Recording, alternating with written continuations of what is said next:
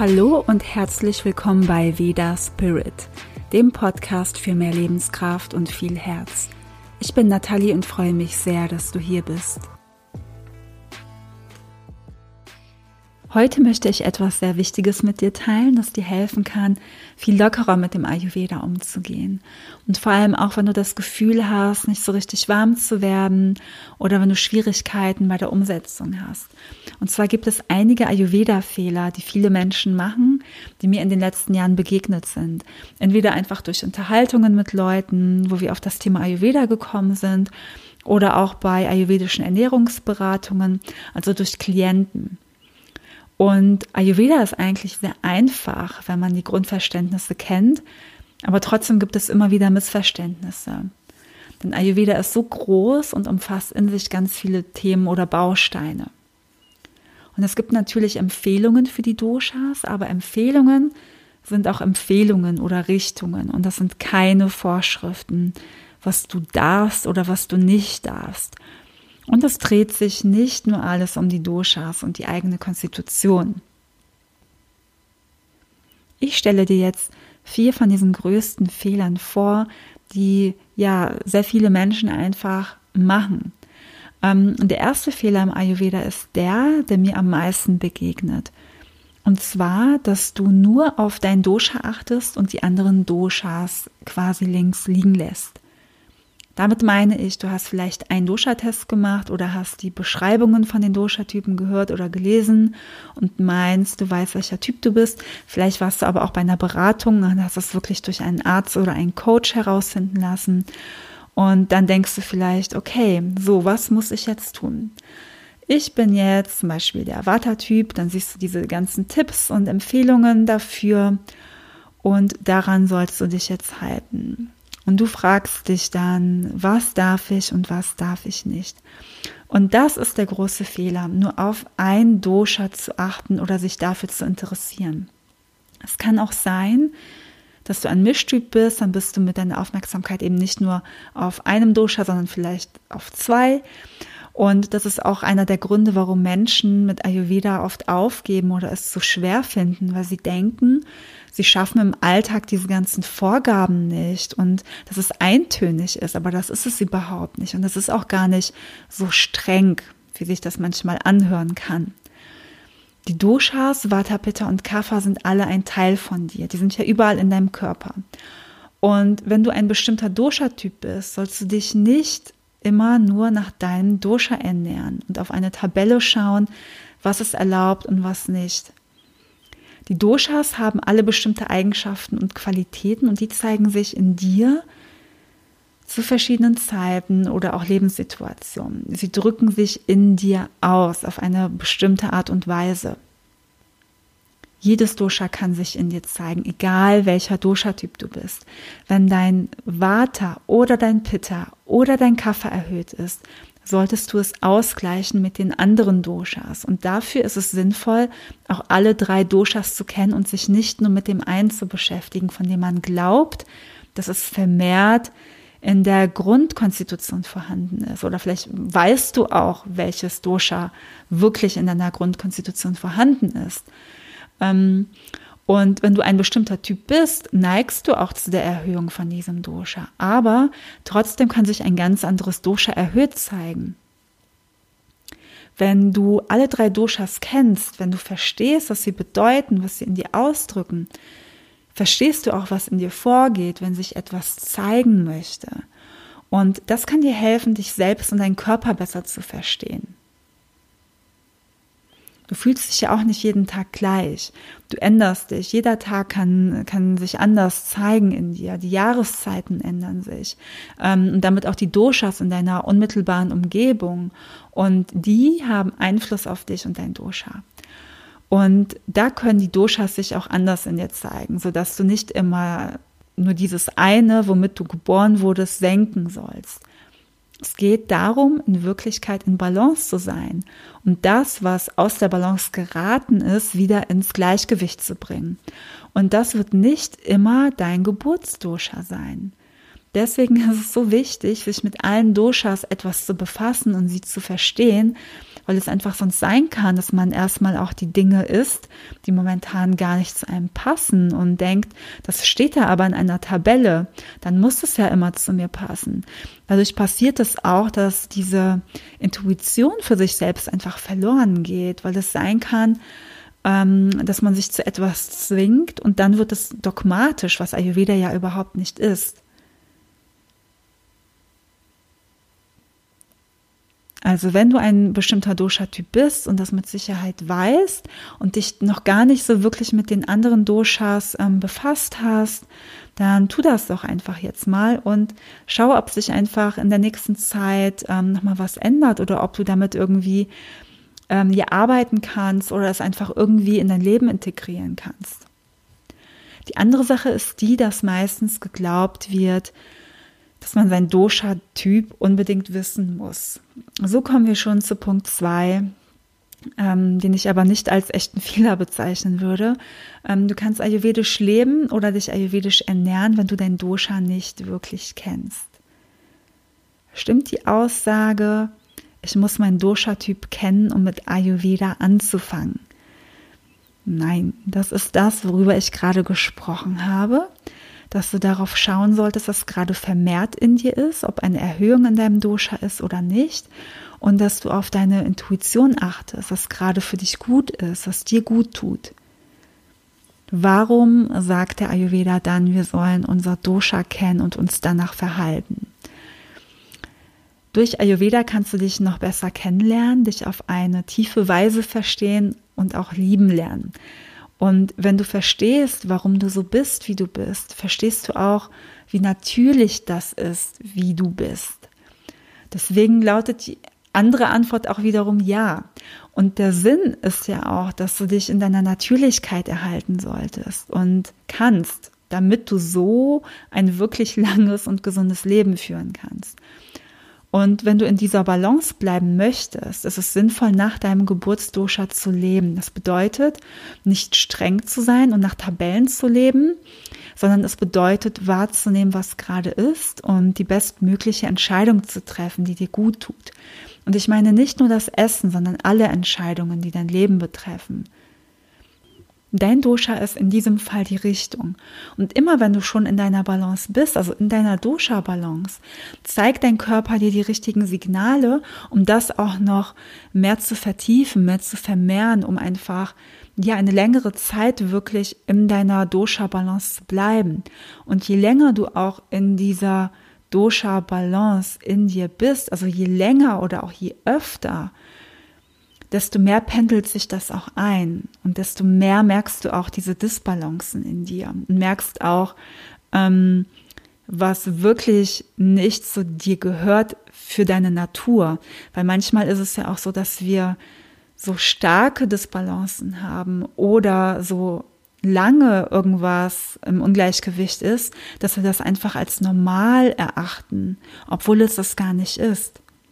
Ja, also wenn du zum Beispiel ähm, 40 Jahre alt bist, könnte es sein, dass du eventuell irgendeine Disbalance hast seit ähm, 20 Jahren zum Beispiel. Kann das sein? Ja, natürlich kann das sein. Und ähm, hier geht es einfach darum, wieder in diese Natur, in die eigene Urnatur zurückzufinden. Ja, und ähm, deswegen sage ich immer, wenn du mit Ayurveda anfangen möchtest, musst du nicht als erstes dein Dosha wissen. Aber wenn du dich langfristig mit Ayurveda beschäftigen möchtest, ist es natürlich sinnvoll, das eigene Dosha zu kennen. Denn auch wenn du eine Disbalance hast und etwas dagegen tust, solltest du dein Dosha immer mit berücksichtigen. Es geht ja auch darum, natürlich zu leben. Und wenn du natürlich lebst, kannst du nichts falsch machen. Aber wie viele von uns haben verlernt, natürlich zu leben? Ja, und das ist ja ein Weg, das wieder einfach zu lernen. Und ich denke, da lernt man nie aus. Es geht immer weiter. Und mit Ayurveda hast du diese Möglichkeit, so zu sein, wie du wirklich bist. Der dritte Ayurveda-Fehler ist der, sich nur mit den Nahrungsmitteln zu befassen und nicht mit dem Lifestyle. Ähm, oder auch was noch so zu der Ernährung dazugehört. Ja, also damit meine ich wirklich die Nahrungsmittel an sich. Ein Teil des Ayurvedas ist die Ernährung. Es gibt auch noch den Schlaf, der eine Rolle spielt und das Innenleben, Gefühle, Emotionen, Sexualität. Und wenn du dich nur mit der Ernährung beschäftigst, mit den Nahrungsmitteln, ähm, und dazu kommt vielleicht noch, dass du Beschwerden, Erkrankungen hast, dann wird dir das nicht zu 100 Prozent helfen. Ähm, das, was du sonst noch für dich tust, ist genauso wichtig. Und ich will dir hier gar nicht sagen, was wichtiger ist. Ja, ähm, das kann man so gar nicht sagen, sondern bewusst machen, dass du auf alles mal ein Auge werfen solltest und dass alles ein Ganzes bildet. Das ist ganz, ganz wichtig. Sagen wir mal, du isst bestimmte Nahrungsmittel, weil sie dir gerade besonders gut tun. Du isst aber sechs Mahlzeiten am Tag. Du isst zu viel davon, vielleicht auch zu große Portionen und du isst immer noch zusätzlich eine Stunde vor dem Schlafen. Du denkst aber, weil du die richtigen Nahrungsmittel isst, passt das schon und alles ist gut. Oder du isst falsche Kombinationen, die AMA bilden, die Schlagenstoffe im Körper. Die gibt es übrigens auch in der Psyche. Ähm, achtest aber sonst sehr auf deinen Lifestyle. Hast vielleicht eine längere Morgenroutine, gehst früh ins Bett und so weiter. Und trotzdem fühlst du dich nicht wohl. Und vielleicht fragst du dich auch, ja, warum ist das überhaupt so? Beobachte auch in deinem Leben, was alles da ist, was du integrieren kannst und wie du dir Zeit für dich nehmen kannst. Über die falschen Nahrungsmittelkombination gibt es auch eine Folge. Ähm, da erzähle ich auch etwas darüber, die acht Faktoren der Nahrung. Kannst du auch gerne mal reinhören. Ähm, und auch wenn manche Nahrungsmittel für dich gut sein können, gibt es ja Kombinationen, die eben nicht zusammen gegessen werden sollten. Ich habe schon alle möglichen Konstellationen gehört, ähm, auf die wäre ich nie gekommen. Also auch von den Dingen, die besonders gut für jemanden sind, aber gleichzeitig auch so viel ist oder so viel da ist, ähm, was dem Menschen schadet, aber der aber gar nichts davon gemerkt hat. Also konzentriere dich nicht nur auf die Nahrungsmittel, sondern auch auf das Wie und auf das restliche Leben. Und vielleicht denkst du, das ist aber sehr, sehr viel, worauf ich da achten könnte. Und so kommen wir schon zu Punkt 4, zu dem vierten Fehler. Ähm, ja, es ist auch wieder so, ist es ein Fehler oder ist es einfach auch, ja, was Natürliches, was aus dem Menschen kommt. Und zwar, höre auf, von Anfang an alles richtig machen zu wollen und streng mit dir zu sein. Und ich glaube, das ist so eine Sache, die kennt wirklich jeder Mensch. Ich glaube, jeder hier auf der Welt ähm, wollte schon mal was richtig machen oder zu oft was richtig machen und ist auch mal streng mit sich gewesen. Und an sich ist es gar kein Fehler, aber du kannst es dir auch wirklich einfacher machen. Ähm, es geht nicht darum, sofort alles umzusetzen, alles auf einmal. Das ist ein Weg und der sieht bei jedem anders aus. Und ich kenne auch diese Gedanken, wenn man etwas macht oder etwas isst, was nicht so wirklich ayurvedisch ist. Und ja, dann kommt das schlechte Gefühl hoch oder die Gedanken, das sollte ich nicht essen, das ist nicht gut für mich, was, wenn es mir danach nicht gut geht oder heute schon wieder eine Ausnahme gemacht, das habe ich die letzten drei Tage schon gemacht, irgendwie schaffe ich das alles nicht. Ähm, mach das wirklich alles einfach in deinem Tempo und das ist dann auch in Ordnung. Du musst nicht von heute auf morgen 100 Prozent alles umsetzen. Es geht im Ayurveda nicht um strenge Richtlinien und du bist dann erst ein Ayurvedi, wenn du das oder das geschafft hast. Es gibt auch so viele Ernährungsformen und wenn man sich die anschaut, ähm, ich will gar nicht sagen, dass es bei allen so ist, aber es gibt natürlich auch ziemlich viele Verbote. Ja, also da sind einfach mal Lebensmittel drin, die werden nicht gegessen. Das hat da einfach nicht dazu zu gehören. Ich war zum Beispiel mal einige Zeit vegan und dann aber nicht mehr, aber fast. Und ähm, ja, wenn ich mich dann unterhalten habe und es zu einem Gespräch über Essen gekommen ist und ich gesagt habe, was ich esse oder was ich nicht esse, kam sehr oft der Spruch, dann bist du aber nicht wirklich vegan. Brauchen wir überhaupt immer eine Bezeichnung von dem, was wir sind? Reicht es nicht für sich selbst zu entscheiden und das vielleicht täglich neu, was wir essen möchten? wie wir leben möchten und wie wir sein möchten, ohne uns rechtfertigen zu müssen. Nur damit andere sich ein Bild von uns machen können. Und Ayurveda ist nicht nur eine Ernährungsform, sondern eine Lebenseinstellung, eine Lehre, die dich zu dir selbst bringt und die dich gesund erhält. Und dafür lohnt es sich wirklich geduldig mit sich selbst zu sein und das auch zu genießen. Zum ayurvedischen Leben gehört ja auch dazu, Ausnahmen zu machen. Ausnahmen setze ich hier mal in Anführungsstrichen.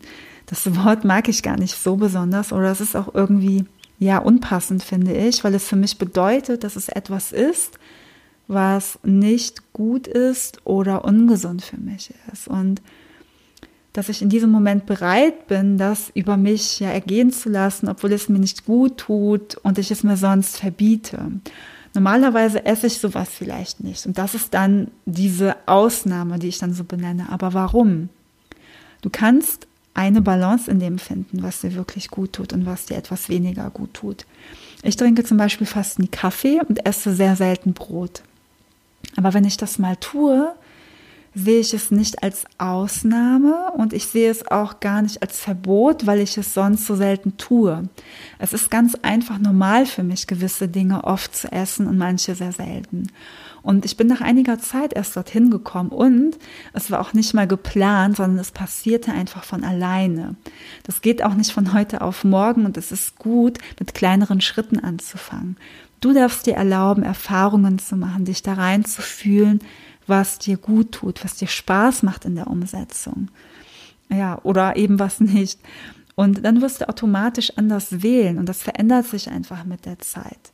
Und du weißt nicht, wenn du damit anfängst, jetzt mit dem ayurvedischen Leben oder der ayurvedischen Ernährung, du weißt nicht, was, was ist denn in drei Monaten, was ist denn in einem Jahr oder was ist denn in zehn Jahren? Du weißt das heute nicht. Und es bringt auch nicht wirklich was, das zu planen, weil es sowieso ganz anders sein wird. Und ich weiß auch nicht, wie das in fünf Jahren wird oder in 20 Jahren. Ja, das kann sein, dass ich mich noch genauso ernähre wie heute. Vielleicht habe ich aber auch ganz viel anders gemacht wie heute. Ja, und was bedeutet überhaupt richtig machen wollen? Kann es vielleicht auch mal richtig sein, ein Eis zu essen oder spät ins Bett zu gehen oder sonst was zu essen? Keine Ahnung, irgendwas, ähm, ja, was du vielleicht auch als ungesund definierst. Kann es richtig sein, das auch mal zu essen? Je mehr du dir verbietest, desto öfter hast du auch negative Gefühle dazu und der Genuss dabei geht wahrscheinlich verloren.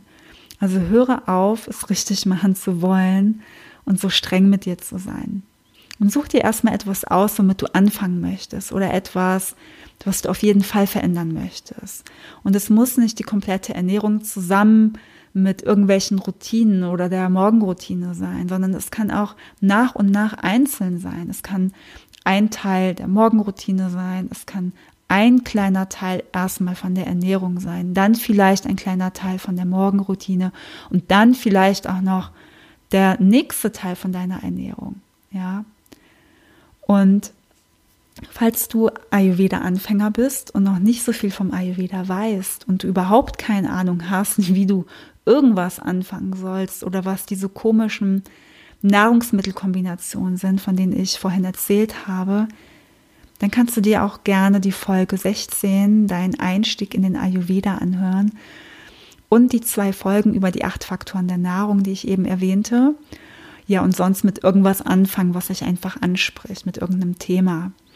Und natürlich kannst du bei mir auch eine ayurvedische Ernährung ähm, online buchen oder bei mir im Studio. Da integriere ich auch immer den ayurvedischen Lifestyle mit ein, weil der einfach dazugehört und einfach wichtig ist. Das ist einfach ein Teil dessen. Und im Herbst gibt es wieder den Ayurveda Soul Food Online Kurs, der mehrere Wochen dauert. Und der ist genau dafür da, was ich dir heute auch so erzählt habe. Und du lernst Ayurveda auf eine tiefere Weise kennen und vor allem, ja, kommst du in die Umsetzung. Du lernst dich selber kennen, die Doshas, das ayurvedische Kochen. Ähm, und es geht aber auch viel um die Psyche, um Stresssenkung, Selbstliebe, Herzverbindung, Heilung und wie du in deine, ja, in deine echte Fülle und Lebenskraft kommst. Und wenn du es nicht verpassen möchtest, wenn die Anmeldung öffnet, kannst du dich für die dreiteilige E-Mail-Serie anmelden, die kostenlos ist. Dann bist du automatisch in der Liste und kriegst dann Bescheid. Und ich fasse jetzt nochmal alle vier Ayurveda-Fehler zusammen für dich. Der erste Fehler war, ähm, nur auf ein Dosha zu achten und sich für die anderen nicht zu interessieren und zu denken, dass du dich immer nur um dein Geburtsdosha kümmern müsstest und dauerhaft dich nach einer bestimmten Sache orientieren müsstest. Der zweite Punkt war, du musst deinen Dosha-Typ kennen, um mit Ayurveda anzufangen, denn das musst du nicht, aber auf die Dauer würde ich dir das schon empfehlen, wenn du das auch magst. Der dritte Punkt war, nur auf die reinen Lebensmittel zu achten, aber nicht auf das Wie und auch den Lifestyle, das alles drumherum zu beachten. Dann der vierte Punkt war, höre auf, von Anfang an alles richtig machen zu wollen und zu streng mit dir zu sein, lass dir Zeit dabei und genieße es und erlaube dir einfach auch mal, ja, kleine Rückschritte zu machen und dich einfach dabei kennenzulernen und Ayurveda kennenzulernen und einfach in dich reinfühlen zu können, ähm, ja, was es einfach so mit dir macht.